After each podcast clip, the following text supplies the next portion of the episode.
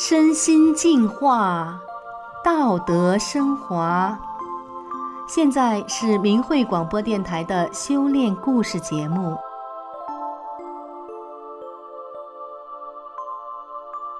听众朋友，您好，我是宋阳。今天为您分享的故事是：先天性脑瘫的婴儿是怎么好的？二零一五年一月八号，在黑龙江省一个小城的医院里。一群家属紧张焦虑地围着医生，只听见医生说：“孩子已经不行了，叫孩子的爸爸马上在病危通知书上签字。”家属们顿时哭成了一团。就在大家都束手无策的时候，孩子的姥姥站了出来，镇定地对家人说：“我绝不能看着孩子这样不管。难道孩子的姥姥能有什么回天之术吗？”下面，就让我们来听听这位姥姥讲述她和自己外孙女儿的故事。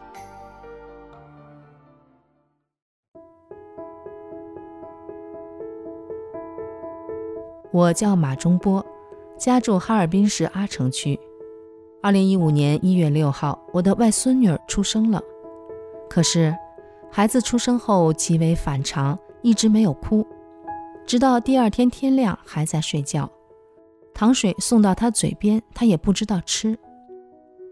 医生给孩子做了全面检查，结果确诊孩子是先天性脑瘫，大脑发育不全，而且还有个像鸡蛋那么大的脑瘤，已经确定了是个残疾孩子。检查结果出来当天还没到中午，医生就匆匆忙忙把我们所有的家属都叫到跟前，说：“孩子已经不行了。”叫孩子的爸爸，也就是我女婿，马上在病危通知书上签字。女婿全家要求马上转院到省城哈尔滨。医生说：“不行了，已经来不及了。你家的孩子已经到不了哈尔滨了，而且越移动他死得越快，他会出现心衰猝死。”医生还说：“我女儿春雨以后也不可能再有小孩了，即便怀孕了。”孩子可能没等出生就会死在肚子里。现在这个孩子的出生已经是个奇迹了。的确，女儿在这之前已经流产两次了，这次总算把孩子生下来了。谁知医生却说孩子的命保不住了，这对我们全家人来说简直是晴天霹雳，好像天塌下来一样，全家人都哭了。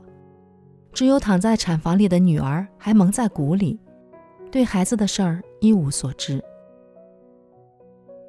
眼看着小孙女儿只有等死的份儿了，我说：“我绝不会看着孩子这样不管的。”女儿的婆家人问：“那你还有什么办法？”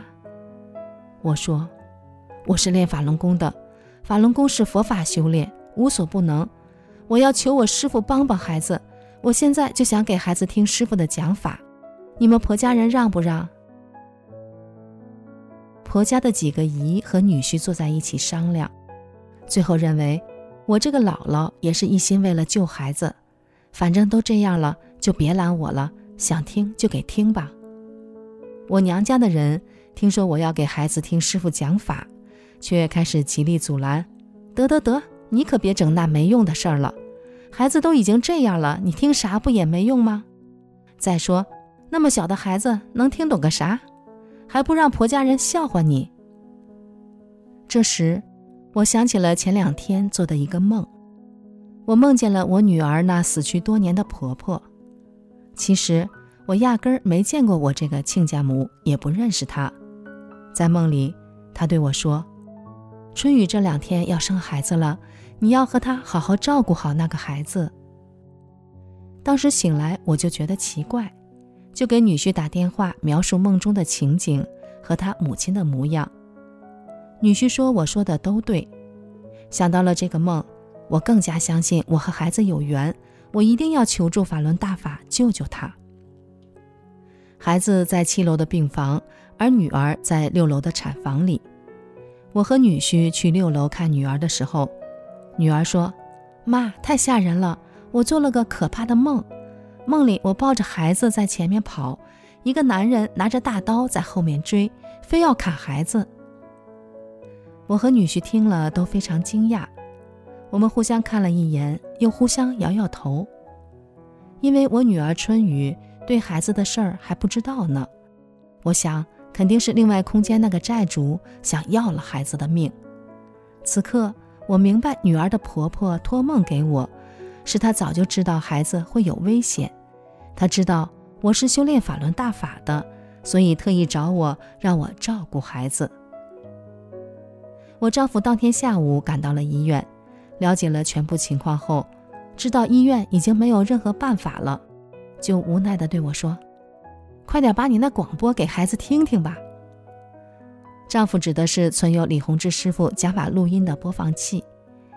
丈夫虽然不修炼，但是他曾经亲眼目睹我修了法轮大法之后，股骨头坏死和乳腺癌都痊愈了，所以在绝望的时候。他也想起了大法，对大法抱有一线希望。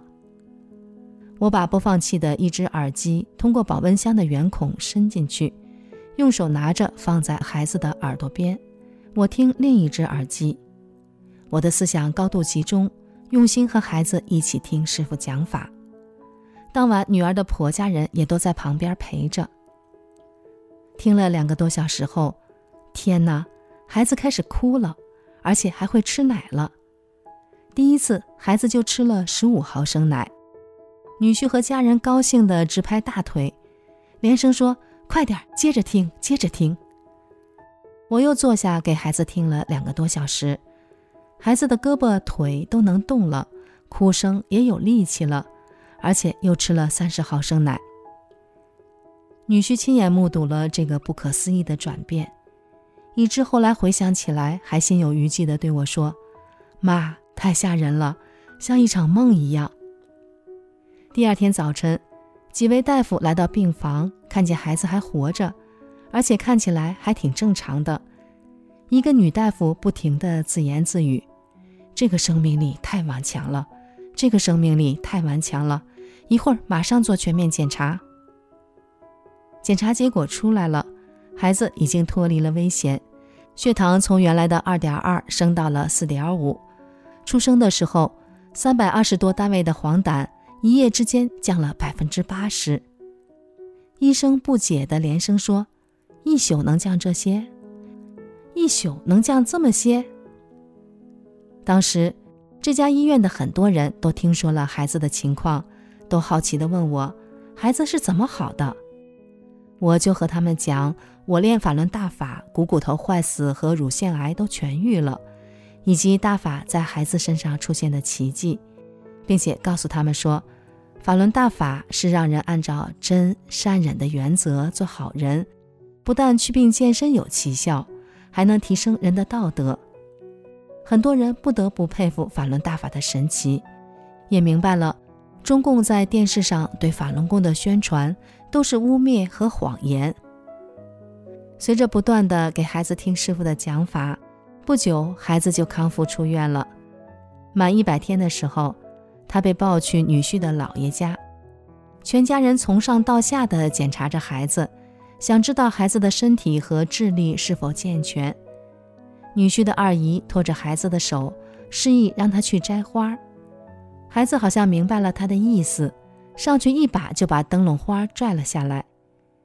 女儿用手机把过程录了下来，大家看到孩子的表现，乐得不得了，都说：“这孩子哪来的病啊？多聪明的孩子呀！”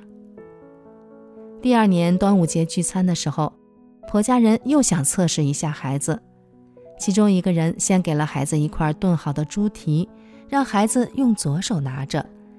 又拿一块猪蹄让孩子用右手拿着，接着又拿了一块给孩子。